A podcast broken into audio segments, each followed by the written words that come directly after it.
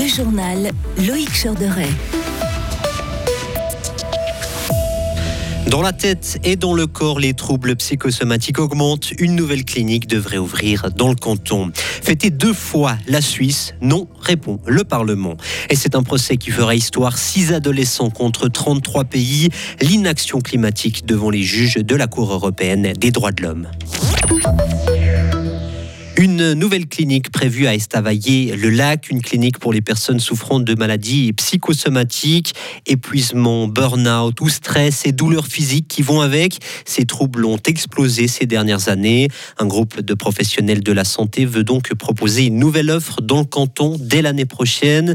Le but est de développer quelque chose de complémentaire aux prestations du réseau fribourgeois de santé mentale. Durant la première année d'activité, 20 patients pourraient être pris en charge chaque mois mais le but est de monter à 55 lits.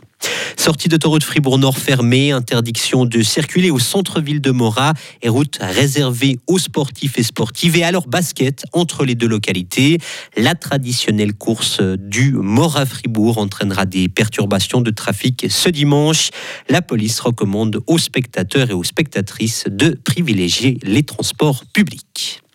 Des toits et des façades végétalisées, les cantons doivent pouvoir soutenir ce type de projet à l'avenir. C'est l'avis du Conseil national. Il a dit oui ce matin à cette proposition.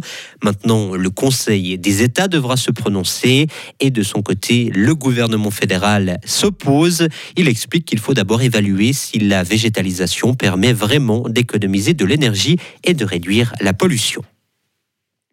La Suisse n'aura pas de nouveaux jours fériés. Le Conseil des États a enterré aujourd'hui la proposition d'instaurer une journée de la démocratie prévue le 12 septembre.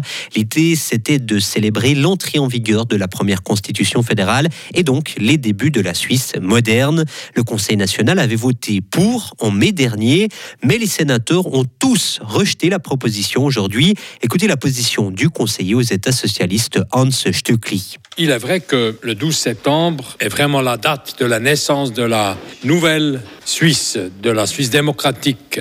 Mais le 1er août est euh, la fête nationale, fêtée depuis 1891 approuvé par un vote populaire 100 euh, ans plus tard. Et donc, euh, il serait un peu difficile d'éclaircir pourquoi, six semaines plus tard, on fête encore une fois la naissance, pas seulement du pays, mais aussi de la nouvelle constitution.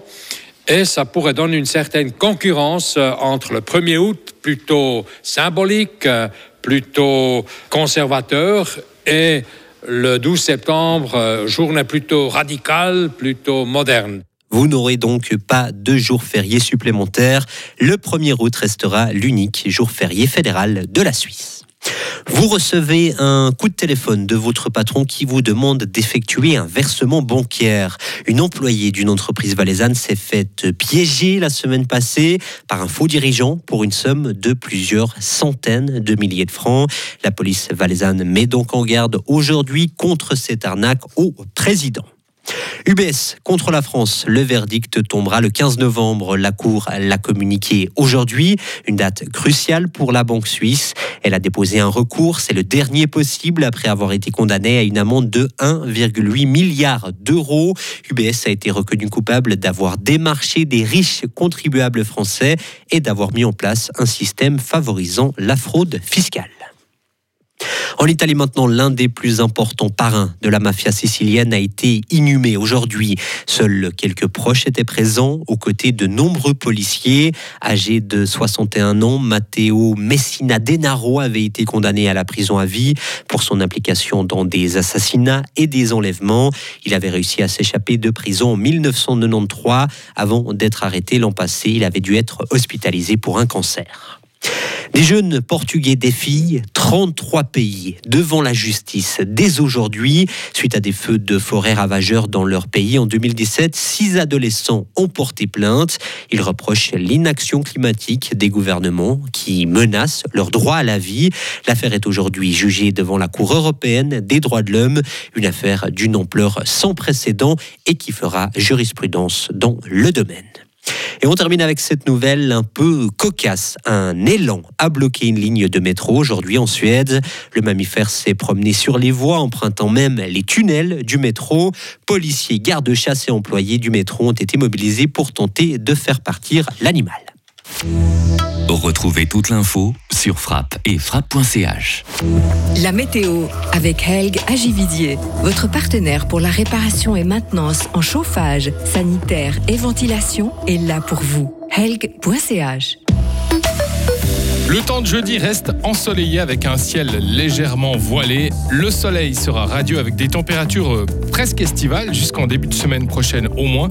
Il va faire de 12 à 25 degrés, 26 pour vendredi et puis 25 euh, également pour samedi et dimanche.